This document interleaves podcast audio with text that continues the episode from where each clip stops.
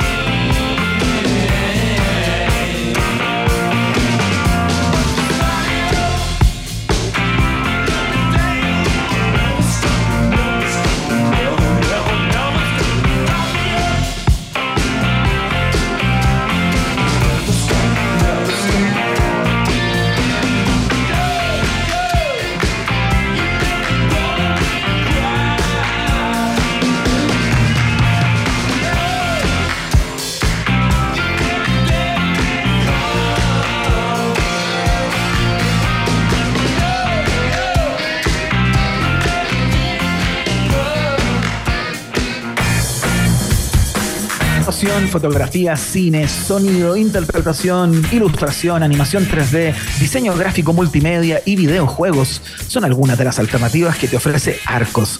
Es tiempo de creatividad. Estudia en Arcos y descubre un lugar tan distinto y artístico como tú. Conoce más en la www.arcos.cl.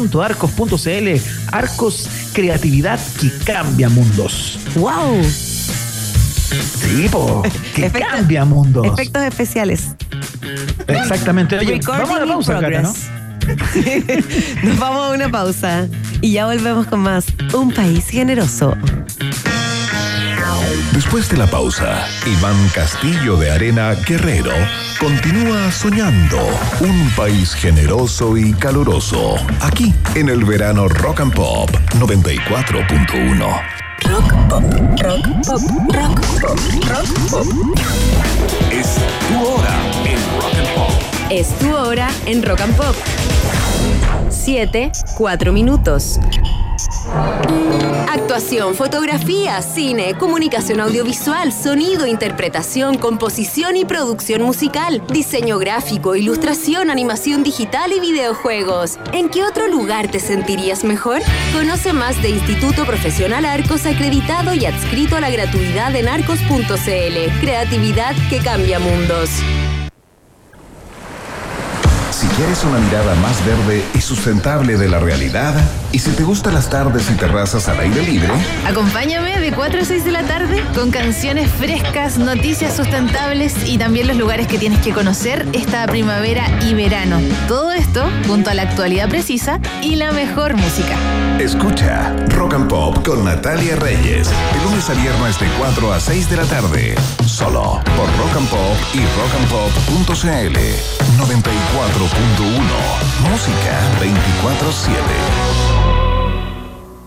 Hoy tu cuenta corriente puede ser diferente, porque la cuenta digital de BCI hoy también es para pymes. Ábrela 100% online de manera fácil y rápida. Podrás transferir las veces que quieras, además de acceder a todos los beneficios de los canales digitales de BCI. Ábrela hoy, úsala hoy ingresando en bci.cl slash pyme. Infórmese sobre la garantía estatal de los depósitos en su banco o en www.cmfchile.cl.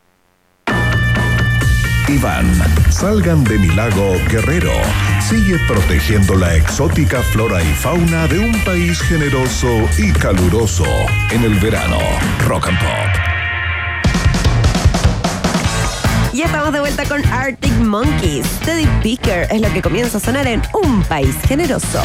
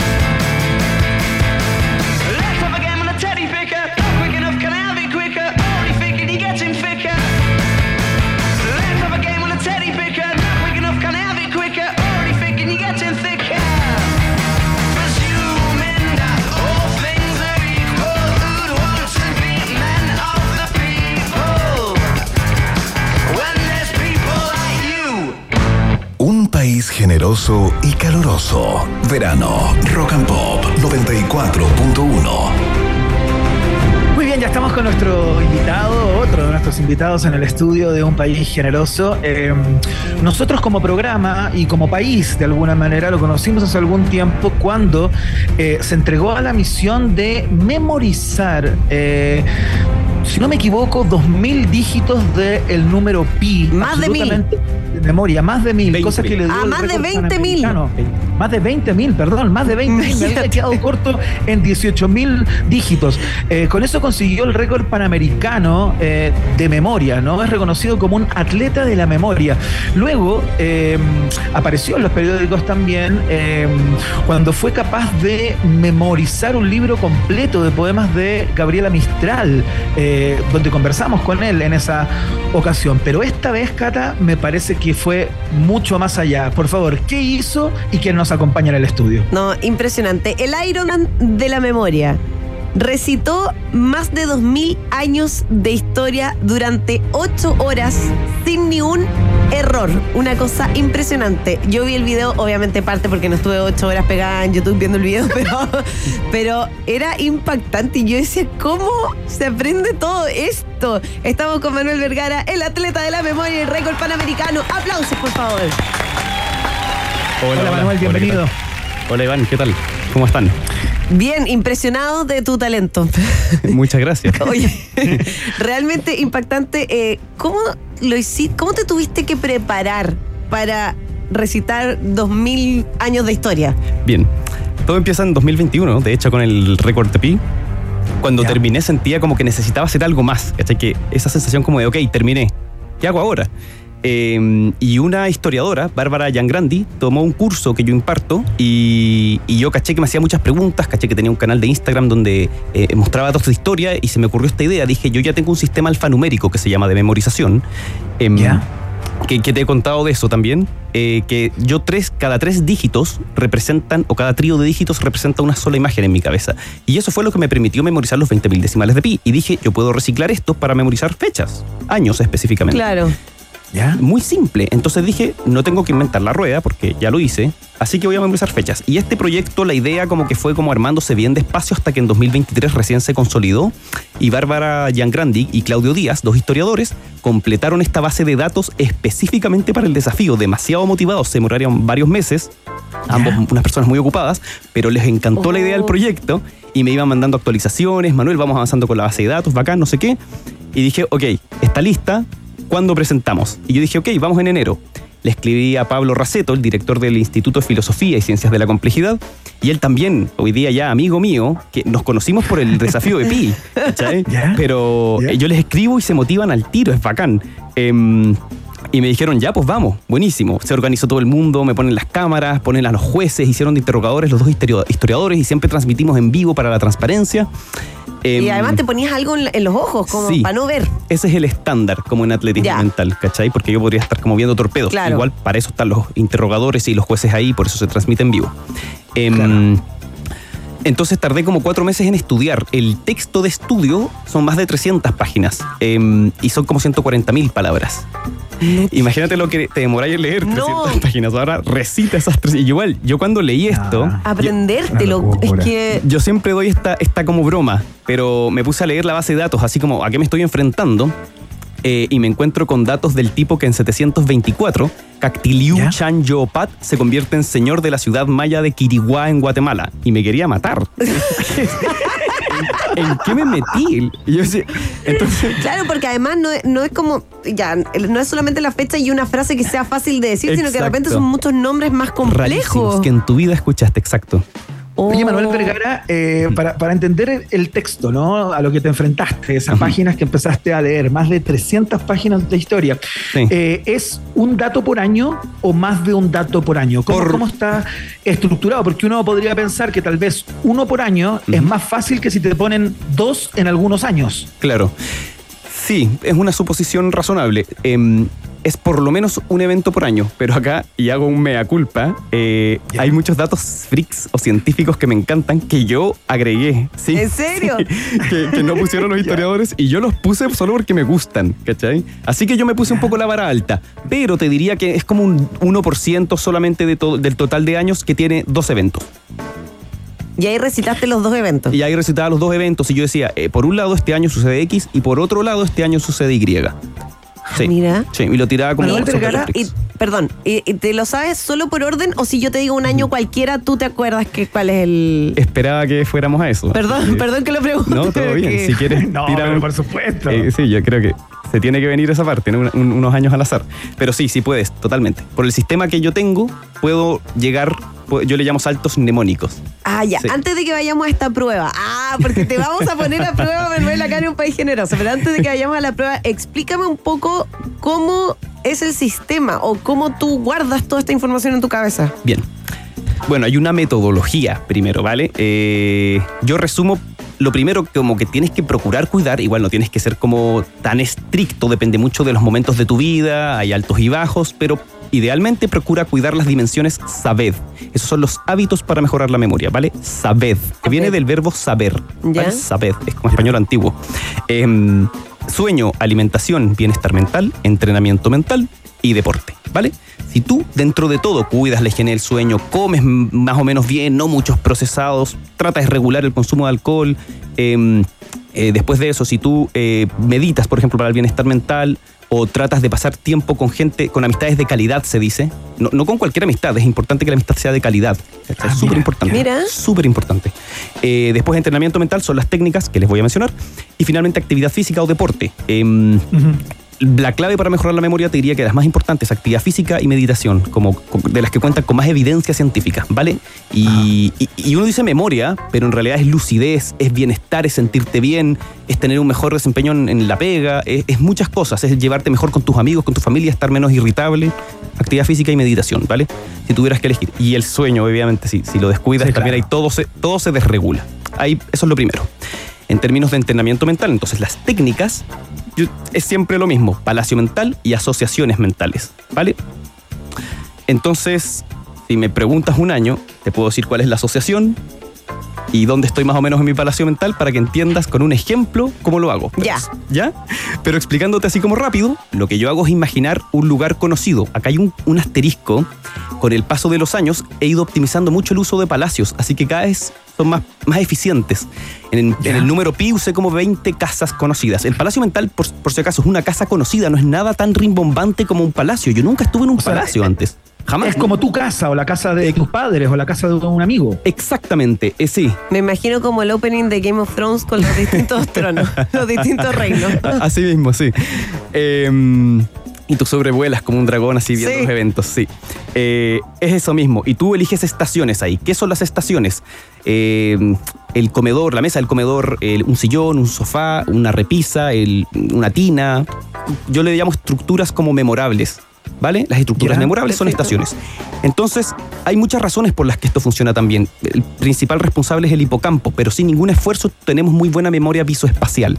¿Vale? Insisto, Ajá. esta es una técnica que usaban los antiguos griegos y, y rayaban los antiguos griegos, le enseñaban a todo el mundo cómo hacer palacios mentales. Hay una obra del año 55 a.C., que es de Marco Tulio Cicerón, que se llama De Oratore, y él enseñaba el arte de la oratoria. Y, Claro. y él decía, lo más importante, uno de los pilares de la oratoria es saber memorizar bien. Esto es como lo que, perdón que lo lleve como a algo tan banal, pero es lo que conocemos nosotros como la famosa memoria visual cuando uno está estudiando, ponte tú y te acordabas exactamente en qué parte del cuaderno, en qué esquina pusiste esa información que necesitabas. conversan, conversan, ¿vale? Sí, en general ahí está hablando, si tú haces algo más multisensorial, en general es más memorable. Por eso, bueno, hay hartos estudios, es mejor escribir, por ejemplo, a mano que tecleando, porque es más complejo para el cerebro el acto de escribir a mano que hacerlo con el teclado. ¿Cachai? Oye, Manuel, estamos conversando con Manuel Vergara, atleta de la memoria, récord panamericano por 20.000 dígitos del número pi y ahora se entregó a la misión de estar ocho horas eh, recitando un libro de historia completo desde el año 1 al año 2024, eh, con más de un dato por año, ¿no? Eh, una cosa realmente increíble. Yendo a lo, a lo de los palacios mentales, para entenderlo bien y, y- lograr cómo graficarlo, ¿no? En, en el caso de los dígitos del número pi, que fueron los que te otorgaron el título panamericano, eh, ¿cada casa tiene la misma cantidad de números asociados o cada habitación de esa casa tiene una cantidad de dígitos, por ejemplo, en el caso de los dígitos, o eh, el tamaño de la casa en tu imaginario también es importante y tiene más de eh, los dígitos que tiene una habitación más pequeña que la otra, como para entenderlo? Sí. ¿Sabéis qué? Eh, Súper buena pregunta, muy, muy, muy específica. Em, no depende tanto del tamaño de la casa, depende más de la cantidad de estaciones que tú puedes crear.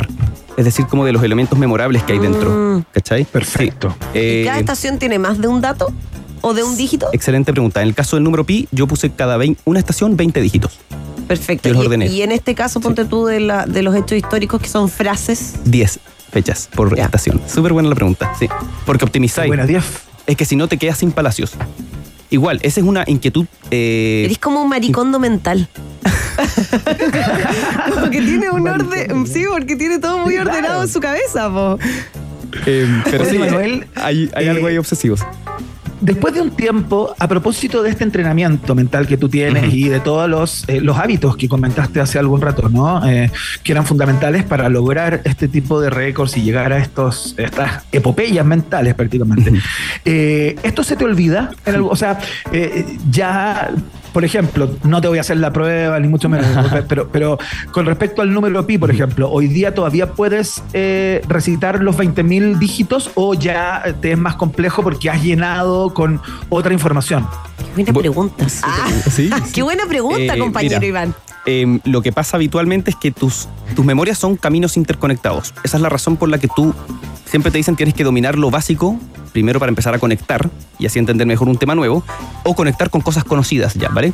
Son carreteras, las memorias son verdaderas carreteras, no son cajones aislados. ¿Qué pasa con estas carreteras? Yo hago esta analogía, es como que empezara a salir lebrosa, eh, maleza, como arbustos. Perfecto. Esos arbustos hacen más difícil que te acuerdes si no vuelves a usar esas carreteras. Tu cerebro dice, esto está Perfecto. sin usarse. Lo bueno es que como ya se creó esa carretera, si yo repaso durante un mes, muy probablemente pueda volver a acordarme de los 20.000 en un solo mes versus los tres meses de, preparación que hice hace casi tres años ya.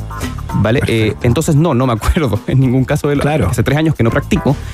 Pero sí es muy loco que si hago el esfuerzo, sé que es 14, 15, 92, 89, 79 y, y así. ¿vale? Igual te acordáis de una parte, Me po. acuerdo de una parte, sí. Algo pasa ahí, como más procedimental, más inconsciente. Pero la clave es esta, que si tú no lo ves, y esto le pasa mucho a los profesores, que si no ven un tema, no se van a acordar, pero como hacen clases todos los años, después se acuerdan de por vida. Esa carretera la han usado muchas veces. Esto es lo mismo. Entonces, lo bueno es que si tú eh, practicas y entrenas, no sé, pues cuatro meses, aunque tú no practiques en dos años o tres años, después con una semana, por ejemplo, un par de semanas, puedes revivir ese conocimiento. Limpiar la Oye, carretera. Manuel Vergara, oye, Manuel, antes de que hagamos, eh, de que nos, no sé, la Cata te quería ahí Ah, eh, a- Poner a prueba. algunos años. Esto, esto, Manuel, si no se maneja bien, eh, se puede convertir como en una suerte de tortura de vida, digamos, que vayas por la vida memorizando y que tu cabeza esté permanentemente funcionando en ese sentido y no y, y, digamos estar eh, siempre memorizando, memorizando y tratando de recordar, recordar, recordar, recordar. Eh, digamos, ¿cómo, ¿cómo manejáis eso, no? Que no se transforme como en una compulsión. Sí, muy buena duda también. Yo creo que eso es más un estereotipo de quizás de Hollywood. Eh, la idea de pensar que nos vamos a obsesionar siempre con querer memorizar. La, la mente cumple un principio que en general es muy perezosa, ¿vale? De hecho, por eso es como difícil empezar cosas nuevas, de- difícil salir a trotar cuando uno quiere, hasta difícil Claro. meditar, que no requiere casi ningún esfuerzo. Eh, entonces, la verdad es que yo por lo menos no memorizo cosas que no me interesan. Paro de hacerlo, pero ya como tengo la costumbre, si, si alguien, conozco una persona nueva, Cata, eh, pienso en, en una cata, es como una caturra, ¿cachai? Entonces así me voy a acordar que, que ella se llama Cata. Puedo pensar que tiene una cata, ¿cierto? Una caturra como en su hombro, por ejemplo. buenísimo. Hago ejerc- ese ejercicio ya lo tengo como costumbre. Eh, Como de pero- asociación al final. eh, son puras asociaciones, exactamente. Son, con- lo conecté con algo conocido. claro. E- Esa es la ciencia. O puedo pensar en una prima mía que se llama Cata, por ejemplo. Ella empezó a hacer, siempre tengo que hacer esa conexión. Tengo que conectar con algo conocido. Si yo no hago ese esfuerzo consciente, te olvidas. Eh, me olvido en este caso yo. Em, y es lo típico que me... De hecho, te diría que ese es un, pro- un problema habitual en las personas, que no recuerdan los nombres de, de- de otros. Y me dicen, pero Claro. hermano, no me acuerdo. Pero es que te estás esforzando, estás conectando. Claro. En realidad no. Bueno, si te conectas no hay que hacer ningún esfuerzo. De verdad. Esa es, esa es la base.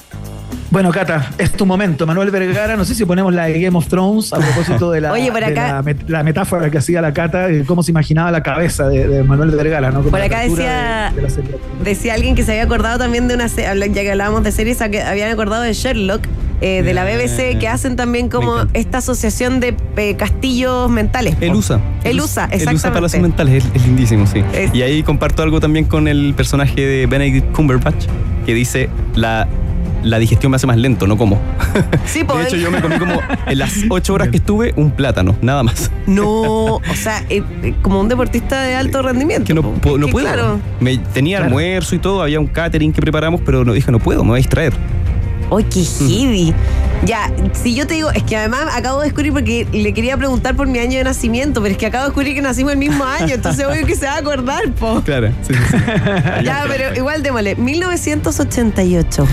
Stephen Hawking publica una breve historia del tiempo. ¡No! ¡Qué bacán! Ah, sí. ¡Uy, qué buena! Oye, Ya. y. Iván, tu año, tu año. 1975. 75, a ver ya. Esto que me den paciencia. Esta es una cigüeña. Ah, eh, muere Franco en España eh, y lo sucede Juan Carlos I, o asume más bien. Asume Juan Carlos I, sí. ¡Oh, qué buena! Ya, Ya, espere. y, dale, dale, y me tiro así un número más. eh, año Ay, qué bien. 857. 857 ya. A este lo voy a hacer explicándoles en mi proceso mental, ¿ya? Así que Perfecto. voy a demorar un poco más. Y ch- 857. más. Tiene que ser un trainer, es un entrenador en mi cabeza, ¿ya? Porque la categoría es básquetbol. Y yo pienso que está siendo el trainer, el entrenador. Y este año, un evento fatídico, pero mm, es sentenciado a muerte y degollado Rodrigo de Córdoba. Córdoba era Rodrigo, eh, Rodrigo de Córdoba era un cristiano y en este entonces eh, Córdoba era un territorio musulmán. Entonces fue como una especie de hubo un conflicto religioso ahí. Oh, oye, pero que, ¿sabes qué? Lo que me llama la atención es que no, no es, porque no es solo que memorizas la frase. Ujú. O sea, memorizas en el fondo el hecho histórico con una, un mini contexto. Hay contexto, absolutamente. Eso- Súper necesario. Eso lo encuentro heavy, porque no es memorizar por memorizar las Ajá. palabras. Como que hay algo más profundo. Sí, es- Oye. eso es bacán. Hay que favorecer la Manuel- comprensión de todas maneras. Qué heavy. No, no, es, es- es realmente. locura, una es- locura. es sorprendente. No, yo- Manuel, ¿no hay. Guinness Record ligado a este tipo de cosas? Bien, eh, esa es una excelente pregunta. Sospechamos con el Instituto de Filosofía y Ciencias de la Complejidad que esto puede ser una especie de récord mundial.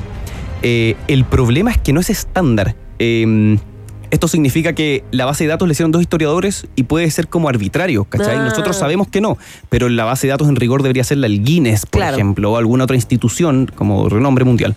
No. Pero hay competencias a nivel internacional De de, fechas este tipo o Son mucho más cortas. O la- muchísimo más O cortas. sea, las de números son más comunes. Sí, y no, yo estuve 2 horas 57 en el- los 20.000 decimales de pi. Acá estuve 8 horas. ¿cachai? Fueron casi, bueno, menos de tres veces, pero podríamos decir que casi tres veces. Eh, fue, te diría que es más agotador, pero cuando terminé como que quería seguir.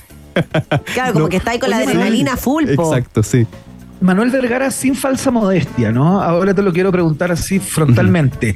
¿Hay algo en ti eh, distinto en términos de capacidades al resto de los mortales? O sea, eh, porque claro, tú vas a decir, no, esto con tal y tal y tal cosa eh, lo puede lograr cualquiera, pero ¿efectivamente lo puede lograr cualquiera o hay algo en ti? eh, que, que es eh, que es genial que ¿Cuál es tu eh, superpoder? Eso queremos difícil saber. de claro difícil de explicar digamos Yo, yo, yo creo que el superpoder, eh, esta es una palabra súper cargada, pero ser un poco obsesivo. Eh, yo de verdad no era el que destacaba en el colegio, ni mucho menos, para nada. Sí, probablemente me, me han escrito compañeros del colegio, incluso como, loco, qué raro verte haciendo esto, felicitaciones, no sé qué, porque no era lo frecuente. Nadie me ha dicho, era muy esperable que hicieras esto, para nada. Mi misma familia. eh, y yo le, te cont- le contaba a Cata que yo empecé tarde con estas técnicas, en 2000, de comillas, 2017. Em, Ah, sí, em, tenía como 28 años. 28, 29. ¿Pero siempre fuiste Pero bueno para memorizar cosas en el colegio? No, para nada. Ah, Ni siquiera memorizaba. Era- Pero sí era curioso. Como que sería injusto, por eso te digo, es súper difícil decir. Yo sé de corazón que no me iba bien, pero no era el primero, ni mucho menos. Pero era como claro curioso. Eh, y, y yo creo que ahí fue donde enganché con esto, porque yo en ese entonces trabajaba en una empresa de marketing como editor y tenía que re- recoger mucho contenido. Y, y un cliente pidió un contenido de aprendizaje relacionado con memorizar y yo llegué a los palacios de la memoria y dije, ¿qué es esto? Y salía que tenía que pasar a una casa conocida y no sé qué. ¿Qué pasó? Que esa noche tuve insomnio. Fue, es- es Oh. linda- yo siempre he sufrido insomnio, a propósito de cuidar el sueño. Eh, He tenido como...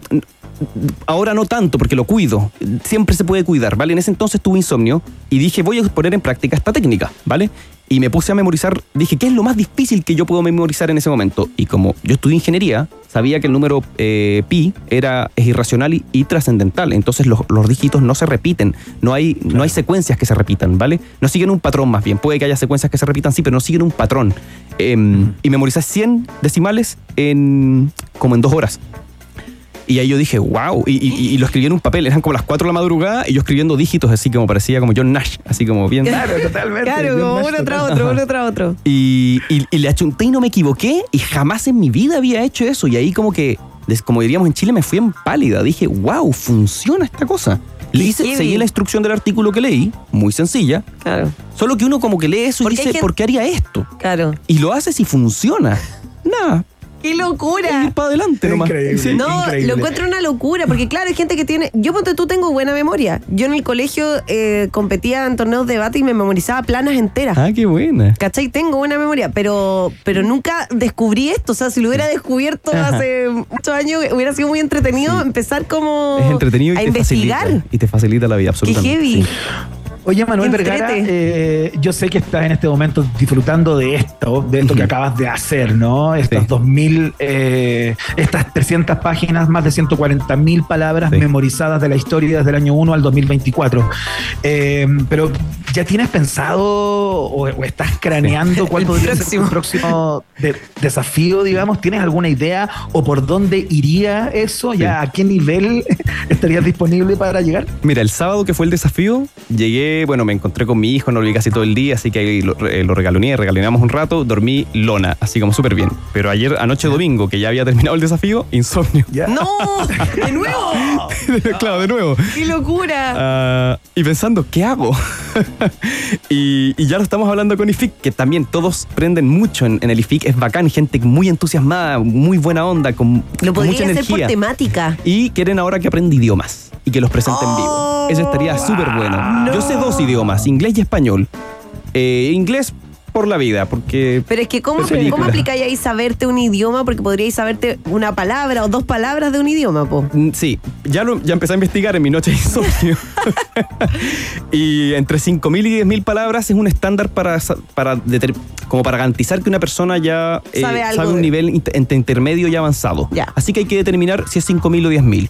Tengo que ver. No, Sería, pero hay que determinar un, un número fijo. Y las 5.000, es importante que sean las 5.000 más usadas. No puede ser cualquiera Claro. 5.000 palabras. Hay que ser- ahí hay que hacer esa pega entonces. ¿Y ¿Cachai? cuántos idiomas te quería hacer eso? Por lo menos tres más. Entonces serían cinco idiomas que demoraría. Por lo menos tres. Empezar con tres. Si veo que es fácil, y estaba pensando en francés, alemán e italiano, igual, es el mismo alfabeto. Y si es fácil, ya puedo pasar, no sé, pues a hindi, a chino, a japonés, que son otros alfabetos.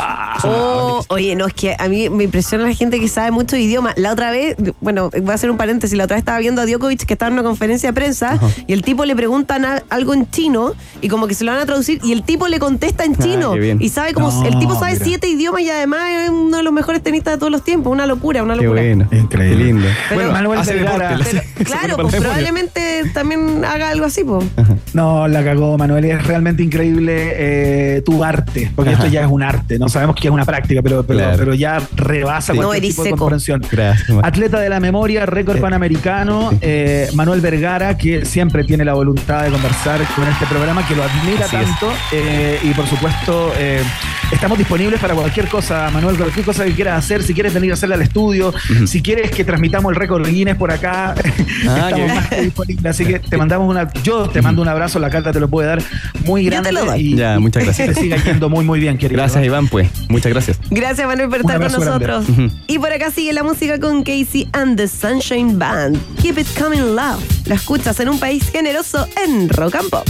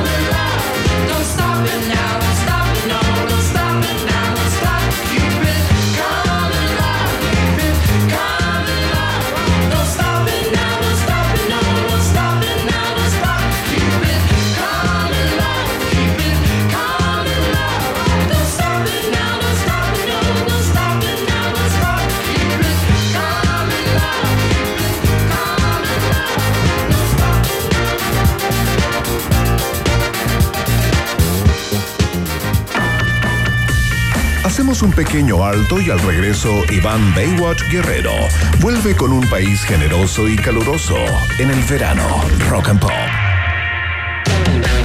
Temperatura rock. Temperatura pop. Temperatura rock and pop. En Pucón 20 grados, y en Santiago. 26 grados. Rock and Pop. Música 24-7. En Arcos pasa rápido. Mientras se monta una exposición de ilustraciones, se graba un cortometraje de cine. Una alumna de fotografía retrata a un estudiante de producción musical y otro grupo desarrolla un videojuego. Conoce más de Instituto Profesional Arcos, acreditado y adscrito a la gratuidad en arcos.cl. Creatividad que cambia mundos. Escuela de Comercio te entrega la formación que necesitas para enfrentar exitosamente tus desafíos laborales en sus carreras técnicas y profesionales, jornadas diurna, vespertina o 100% online, con el mismo título de las carreras tradicionales. Escuela de Comercio, más de 30 años de calidad académica, con apoyo integral para sus estudiantes. Encuentra tu carrera en escueladecomercio.cl y matricúlate hoy. Institución acreditada, fundada por la Cámara de Comercio de Santiago. Quieres una mirada más verde y sustentable de la realidad, y si te gustan las tardes y terrazas al aire libre, Acompáñame de 4 a 6 de la tarde con canciones frescas, noticias sustentables y también los lugares que tienes que conocer esta primavera y verano. Todo esto junto a la actualidad precisa y la mejor música. escucha Rock and Pop con Natalia Reyes, de lunes a viernes de 4 a 6 de la tarde, solo por Rock and Pop y rockandpop.cl 94.1, música 24/7. Llegaron las super ofertas de Seguros Falabella. Chevrolet Spark y Hyundai Grand i10 desde 30.990 pesos. Toyota RAV4 desde 40.190 pesos. Encuentra estas y más marcas modelo en promoción en segurosfalabella.com. Valores válidos desde el 1 al 17 de enero de 2024.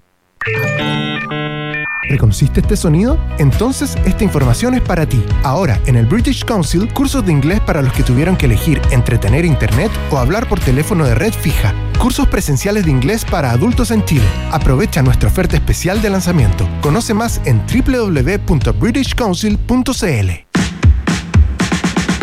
Si estás pensando dónde ir para tus vacaciones 2024, si lo único que quieres es información de conciertos y festivales, y si a la actualidad del día necesitas agregarle las mejores canciones de todos los tiempos, Escucha todos los panoramas y rutas para viajar que tengo para ti, junto a las noticias de cada jornada y los datos sobre conciertos y festivales que necesitas. La primera parte del día la recorremos juntos en la 94.1. escucha Rock and Pop con Fran Jorquera, de lunes a viernes de 10 de la mañana a 2 de la tarde, solo por Rock and Pop y rockandpop.cl 94.1, música 24/7. Iván Corriente de Humboldt Guerrero continúa explorando las maravillas de un país generoso y caluroso en el verano Rock and Pop. Estimados pasajeros, pónganse cómodos y prepárense para el despegue. Llegó el momento de subirte al DeLorean de la 94.1 y viajar por la historia de nuestra cultura pop. Es el viaje en el tiempo en un país generoso de la rock and pop. Primera estación. Ay, me emociona esto. Qué temazo más grande. Qué hermoso, ¿no? Uf, te pasaste. Qué inicio, Cata Muñoz. Esto es de un nivel de belleza. Un día como hoy, pero en 1994, fallece Harry Nilsson Edward III, más conocido como Harry Nilsson. Yo creo que lo, mira, lo de Nilsson es bien curioso porque si les digo el nombre Harry Nilsson, probablemente muchas personas van a decir, ¿quién es Harry Nilsson? Sí, pues claro. Pero escuchando canciones como esta, uno entiende que el tipo es extremadamente conocido, po. Él es el compositor de este tema, ¿no? Así es. De hecho, de sus canciones más conocidas, yo te diría que One es como la que no compuso él, que fue un cover. Vamos a estar hablando de esa canción también en un ratito. El tipo era tenor. Esta parte seguro la conocen. Esta es la interpretación de Air Supply, ¿no? Mariah Carey después hizo una Claro. versión eh, muy conocida también, en- sobre todo en, la- en el mundo del pop. Bueno, Claro. Harry Nilsson, el tipo era tenor, lo que le permitió hacer muchos apilamientos vocales, o sea, ponía una voz sobre otra. Entonces, esto es como lo que hacen hoy día algunos artistas con las pedaleras, que graban como Claro. una, un- una voz, otra voz, después un instrumento, otro instrumento, pero lo hacía solamente con voces. Era una cosa alucinante. Otra de las curiosidades que tiene Harry Nilsson es que es uno de los pocos artistas pop rock anglo, digamos, en lograr un éxito comercial sin haber realizado conciertos públicos ni giras importantes. tipo no se presentaba. Desde la comodidad de su verguer, digamos. Claro, el tipo no se, no se presentaba en vivo, ¿para qué? no es necesario. Bueno, acá tenemos a otro artista, como le hemos mencionado otros días anteriores, que trabajaba en algo nada que ver a la música, porque el tipo era programador de computadoras en un banco. ¡No! ¡No te puedo creer! Y ahí comenzó su interés por la música. Empezó primero a componer, el tipo empezó como compositor de bandas como The Monkeys, Little Richard, compuso una canción para, para Little Richard y alcanzó finalmente el éxito con su disco eh, Nilsson Schmilsson de 1971, que conocía canciones como Without You, que era la que estábamos escuchando delante. Claro. Pero no solo era admirado por sus seguidores, y esta parte te va a gustar, Iván Guerrero A ver. que durante una conferencia de prensa en el año 1968 le preguntaron a los Beatles cuál era su grupo estadounidense favorito y ellos respondieron Nilsson. Oh, qué hermoso. Cacha la canción que está sonando al fondo. Everybody's talking de Nilsson. Qué hermoso. Comercial, me dice. El comercial de Ambroso. Sí, claro. porque- Bueno, de hecho, es muy probable que haya sido usado en el Sí, comercial. sí, Me fue, fue usado. Eh, bueno, y de hecho ahí empezó una amistad entre Lennon y Ringo con Harry Nilsson. Fueron muy amigos, también con Paul McCartney ahí, pero después como que siguió la amistad con Lennon y con Ringo mucho tiempo. Y hasta eh, ellos le ayudaron a producir un disco a Nilsson que se llama Pussycats. Lo pueden ver en su discografía. Bueno, el tipo era tan amigo de Lennon que después del asesinato de John Lennon en 1980 eh, se toma un descanso de la música y empieza a hacer campañas a favor del control de armas y se mete en esto muy eh, de manera muy profunda, pone todos sus esfuerzos en esta lucha. Eh, después de esto grabó solo un par de veces más música y finalmente fallece un día como hoy en 1994 de un infarto mientras grababa su último álbum que después salió, fue lanzado en 2019 y que se llama Lost and Found. Oye, una historia de Harry Nilsson. eh, la cago. a muchos también le puede sonar la canción One. No sé si la han, la han escuchado. ¿La tenemos por ahí, Emi? Claro, por supuesto. Esta es una versión, en verdad. Eh, la original es del 69. Pero Harry Nilsson hace esta versión que se transforma en una muy, muy conocida. Y después, muchos años después, Amy Mann también hace una versión de One que incluso sale en la película Magnolia. No sé si la Claro, recuerdan. toda la razón, toda la razón.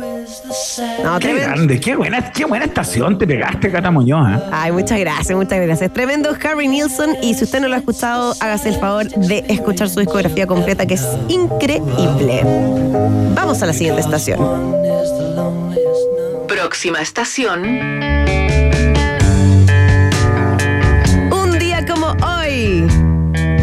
De 1948, nace Ronald Wayne, más conocido como Ronnie Van Sant, el principal vocalista y compositor de la banda estadounidense Lynyrd Skinner. Oye, hay una fotografía, perdón que te interrumpe, pero Sí, hay dale. una fotografía que es muy conocida en que aparece Paul McCartney con eh, David Gilmour de Pink Floyd y su mujer Linda, la mujer de Paul McCartney, ¿Sí? que están así como con unas poleras súper psicodélicas. Eh, de hecho, tengo la impresión que, eh, que David Gilmour se está fumando un porro, eh, están viendo un concierto y ese concierto era de Linder Skinner. No, qué buena. Exactamente, Acá está pueden la encontrarla foto. por ahí. La encontré, la Sí, encontré. Oye, tremendo. Sí, pues están los dos ahí, Linda y David fumándose uno y disfrutando el concierto. Tal cual. Oye, qué buena, buen recuerdo. Igual me da a mí me gusta mucho Liner Skinner, eh, pero es muy loco cómo terminó su historia. Bueno, vamos, vamos a estar, vamos a llegar a ese punto. Eh, pero vamos a partir por su juventud y tú sabías que Ronnie Van no quería ser cantante, pues el tipo quería ser boxeador primero porque era fanático de Mohamed Ali. Ah, mira. Después eh, dijo, bueno, si no era boxeador, eh, su otra opción era ser jugador de béisbol profesional. Y después dijo, ya, bueno, si no soy jugador de béisbol profesional, no puedo ser boxeador, voy a ser piloto de autos de carrera. Ah, ya, digamos que no la tenía clara, ¿no? No la, no la tenía muy clara y de hecho él decía que iba a ser la persona más famosa que saldría de Jacksonville desde Leroy Yarbrough. No sé quién era, no lo idea busqué en ¿no? Y no sale, así que Ronnie Van Sant te convertiste en el más famoso en salir de Jacksonville definitivamente. Excelente, excelente. Bueno, formó Liner Skinner el verano del 64. eh, Está con sus amigos y compañeros de colegio y dicen, ya, armé una banda. Y tenían un profesor de gimnasia que era el viejo más mala onda que había y que mandaba inspectoría a todos los que tuvieran pelo largo como ellos. Partiste, ¿Ya? inspectoría, expulsado de mi clase. Y el tipo ¿Ya? en cuestión se llamaba Leonard Skinner. Y por eso la banda se llama Liner Skinner. No, increíble. Qué buen dato. El 73 lanzan su primer disco que destaca con esta canción que estamos escuchando de fondo que se llama Free Bird. Y ahí ellos dicen, oye, acá alcanzamos el éxito, la hicimos loco, vamos como avión, pero después lanzan su segundo álbum con este temazo.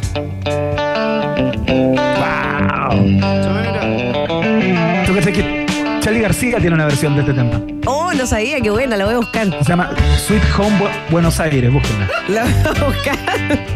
¿En serio? Sweet Home Buenos Aires. Qué buena. Bueno, Sitcom Alabama es definitivamente el mayor éxito de Liner Skinner por lejos.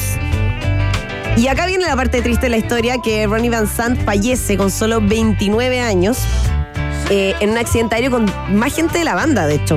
El 20 de Ah, octubre mira. de 1977 iban en un avión de Carolina del Sur a Luisiana eh, y el avión se queda sin combustible cerca del final del vuelo. Eh, bueno, no- hay mucho detalle de cómo trataron los pilotos de eh, aterrizar de manera que no fuera tan trágica, pero finalmente se terminan estrellando en las afueras de Mississippi.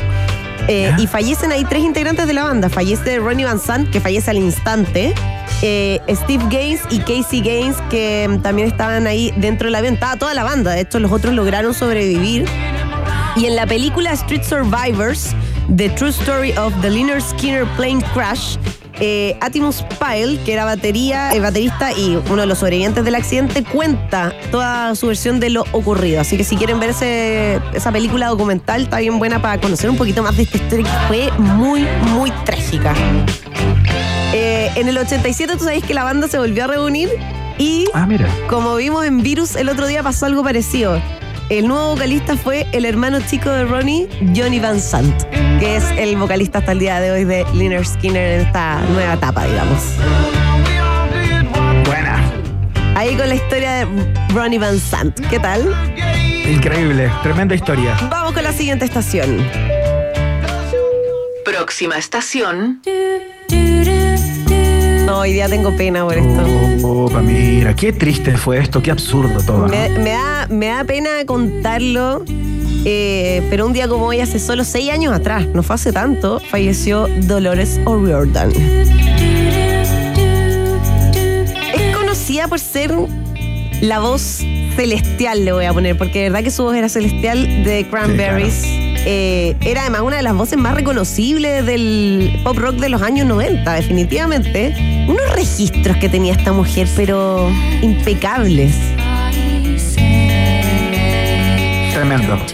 No, impresionante. Ella nació en el condado de Limerick, Irlanda, eh, en una familia católica. Sus papás eran súper trabajadores. eh, y empezó a actuar como solista en el coro de su iglesia antes de dejar el colegio. Y lo dejó para unirse a The Cranberries en 1990 y partiendo la década. Claro. Lanzó siete álbumes de estudio con The Cranberries, eh, incluido cuatro discos que fueron número uno. Eh, Y bueno, la- realizó giras mundiales. A Cranberries le fue increíble. Y el tema es que Dolores O'Riordan luchó mucho tiempo contra la depresión. De hecho, es muy conocido porque además ella, entre medio de su lucha contra la depresión, eh, dio varios discursos, ¿cierto? Habló muchas veces de la importancia de trabajar la salud mental, de poder Claro. tratarse. Eh, fue muy, muy heavy lo que le pasó y de hecho el 2015 le diagnostican trastorno bipolar.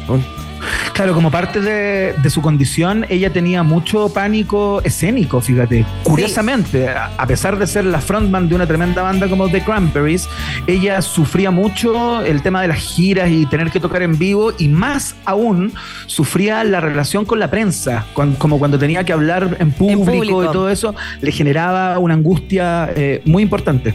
Sí. Me da pena contarlo, pero tengo que hacerlo. Eh, un día como hoy ella fallece, eh, ahogada tras una intoxicación por alcohol, ¿cierto? En enero del 2018. Eh, al año siguiente, Cranberries lanzan el álbum que fue nominado al Grammy incluso, que se llama In el 2019. Y eso fue con las últimas grabaciones que hizo Dolores O'Riordan y después la banda se disolvió. O sea, ellos no siguieron, dijeron, "A- acá se acaba en el fondo. Ella era el corazón de, de Cranberries. Sabías que ella, bueno, era irlandesa, entonces tenía el acento irlandés muy pegado. Y Claro. más de una vez la criticaban y le decían que eh, tenía que cambiar su acento porque no se le entendía bien, sobre todo cuando tenía que hablar. eh, y ella se negó eh, y dijo, no, onda, este es mi acento. Yo soy irlandesa y así hablo. Claro. ¿Qué te pasa? Esta soy, como que. Sí, básicamente los mandó a a África. ¿Tú conoces los Tiny Desk, Iván? Sí, claro. Sí, Famosísima fantástico. Esos conciertos como pequeñitos, así Exacto. casi como en el, en el living de la casa. digamos. Estas sesiones acústicas que hace la eh, línea de radios NPR en Estados Unidos. Claro. Eh, hay uno de The Cranberries que yo se los recomiendo porque es impactante ver cómo ella saca la voz sin ni un esfuerzo. Pero es Mira. que te juro que es impresionante. Onda, uno la ve y canta así como si le estuviera pidiendo un vaso de agua a alguien. ¿Cachai? Como. Qué increíble. No, es una cosa bien impresionante. Bueno, este, esta estación a mí me da mucha pena también Dolores O'Riordan que falleció un día como hoy. Vamos a la siguiente. Próxima estación. Ah, sácate un tema. Hoy día, viste, te traje pura sandía escalada. Puro hit, puro hit. 15 de enero de 1977. Y Hotel California llegaba al número uno en Estados Unidos. Y se convertiría con el paso de los años, el disco donde viene esta canción, en uno de los discos más vendidos de todos los tiempos. Incluso superó en su minuto en ventas a Thriller de Michael Jackson. Claro, hacete esa. Una cosa poca. Bueno, hay muchos temas con respecto a esta canción. Viste que hay muchas leyendas que. Sí, eh, eh, hay leyendas diferentes con respecto al Hotel California. Eh, la leyenda se referencia al fantasma de una mujer que aparecía algunas noches en el hotel e invitaba a los alejados a tomar un trago en el bar. Claro. You wanna drink with me at the bar? bueno, eh, Don Henley, vocalista, fundador de la banda, ¿cierto? Eh, le puso color a la canción, po. Y, por eso habla de cómo llegó a ese pueblo buscando un lugar de descanso y encuentra este hotel, un paraíso, entre comillas, donde una mujer lo recibe y le dice, Welcome to Hotel California, donde siempre tenemos la misma estación. Le ofrece la copa de vino, qué sé yo. Y nada, pues le dice, ya voy a buscarle, vuelvo. Y la tipa no vuelve nunca, pues. Va a decirle al encargado, oye, ¿qué onda esta mina? Me ofreció una copa de vino, no llegó nunca con la copa de vino. Y el encargado le dice, no hemos tenido ese espíritu desde 1969. ¡Wow! Ya se había ido de acá esa presencia. Chan, chan. Bueno, hay otros que dicen que eh, eh, hay rituales satánicos en torno a esta canción, le ponen color igual. Pero, pero bueno, Don Henley. Hay otros que dicen que tiene que ver con la adicción a las drogas también. También, que también. ha- hace una metáfora así con el tema de, de las drogas, digamos. En todo caso, eh, Don Henley dijo que la letra describe la creación del título como un resort de lujo donde puedes pagar la cuenta en cualquier momento, pero nunca puedes salir, como un hotel que te atrapa en el fondo. Y la canción es una alegoría, dijo, sobre el hedonismo, la autodestrucción y la codicia de la industria de la música de finales de los 70. Qué bonitos los mitos que se forman en torno a las canciones. Increíble. No, y Sí, esta, increíble. esta en particular además tiene muchos, muchos mitos. Hotel California, yo no sé quién se atrevería. Yo, si me encuentro en una carretera con un hotel que se llama Hotel California, no entro ni por si acaso, ni aunque me paguen. Me cagando, me cagando. Vamos a la quinta y última estación, la más emotiva de este viaje en el tiempo. Última estación. Qué linda canción.